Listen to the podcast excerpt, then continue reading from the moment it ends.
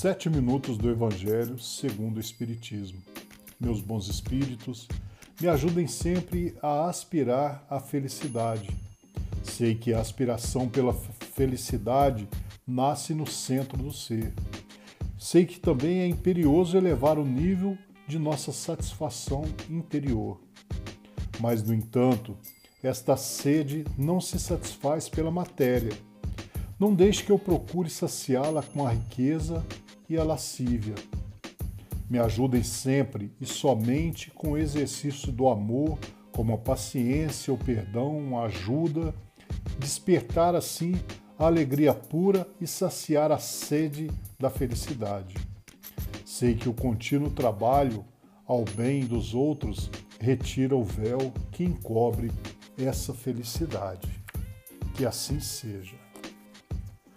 Estamos hoje no episódio 105, no capítulo 12 do Evangelho segundo o Espiritismo. O duelo. Só é verdadeiramente grande aquele que, considerando a vida como uma viagem que deve conduzi-lo a um objetivo, faz pouco caso das asperezas do caminho e não se deixa jamais desviar um instante do caminho reto.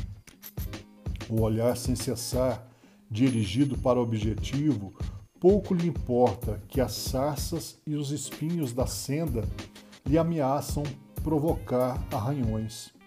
Eles o roçam sem atingi-lo e por isso não prossegue menos no seu curso. Expor seus dias para se vingar de uma injúria é recuar diante das provas da vida. É sempre um crime aos olhos de Deus, e se não estivesseis iludidos como estáis por vossos preconceitos, isso seria uma ridícula e suprema loucura aos olhos dos homens. Há um crime no homicídio pelo duelo. Vossa própria legislação o reconhece. Ninguém tem o direito, em nenhum caso, de atentar contra a vida de seu semelhante. Crime aos olhos de Deus que vos traçou vossa linha de conduta. Aqui, mais do que por toda parte, alhures, sois juízes em vossa própria causa. Lembrai-vos de que vos será perdoado segundo houverdes perdoado, vós mesmos. Pelo per perdão, vos aproximais da divindade, porque a clemência é irmã do poder. Enquanto uma gota de sangue humano correr sobre a terra pela mão dos homens, o verdadeiro reino de Deus não terá ainda chegado.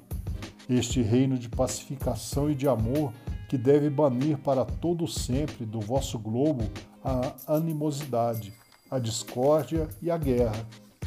Então, a palavra duelo não existirá mais em vossa língua, senão como uma longínqua e vaga lembrança de um passado que se foi. Os homens não conhecerão entre eles outros antagonismos, senão a nobre rivalidade do bem.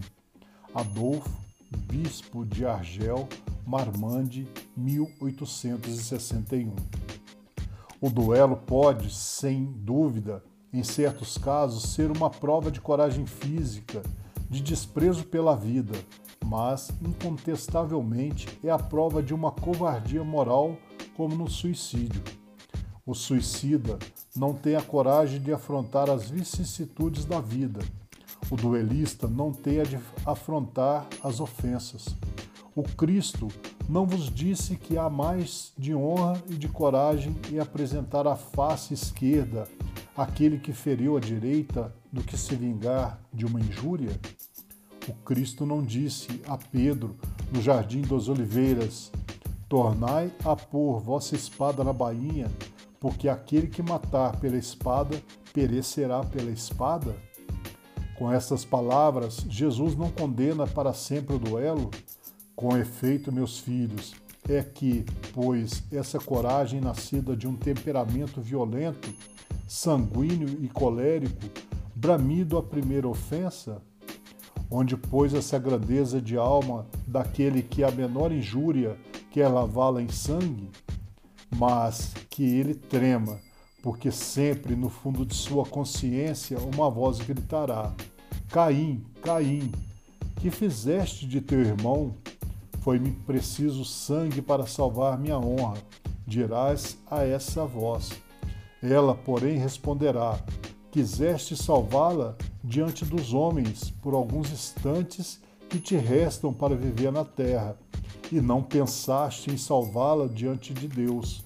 Pobre louco, quanto sangue pediria o Cristo, pois por todos os ultrajes que recebeu, não somente o feristes com espinho e a lança, não somente o pregaste no madeiro infame, mas ainda no meio da sua agonia, pode ele ouvir as zombarias que lhe eram prodigalizadas. Que reparação depois de tantos ultrajes vos pediu? O último grito do cordeiro foi uma prece para seus carrascos, ó, oh, como ele, perdoai e orai por aqueles que vos ofendem. Amigos, lembrai-vos desse preceito, amai-vos uns aos outros, e então, ao golpe dado pelo ódio, respondereis com um sorriso e ao ultraje, pelo perdão. O mundo, sem dúvida, se levantará furioso e vos tratará de covarde. Erguei a cabeça alto e mostrai então que a vossa fronte não temeria.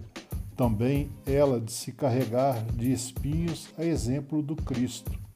Mas que vossa mão não quer ser cúmplice de um homicídio que autoriza supostamente uma falsa aparência de honra, que não é senão do orgulho e do amor próprio. Em vos criando, Deus vos deu o direito de vida e de morte uns aos outros? Não, ele não lhe deu esse direito senão a natureza somente, para se reformar e se reconstituir. Mas a vós não permitiu de dispordes de vós mesmos como suicida, o duelista estará marcado com sangue quando chegar a Deus. E, um ao outro, o soberano juiz prepara longos e rudes castigos.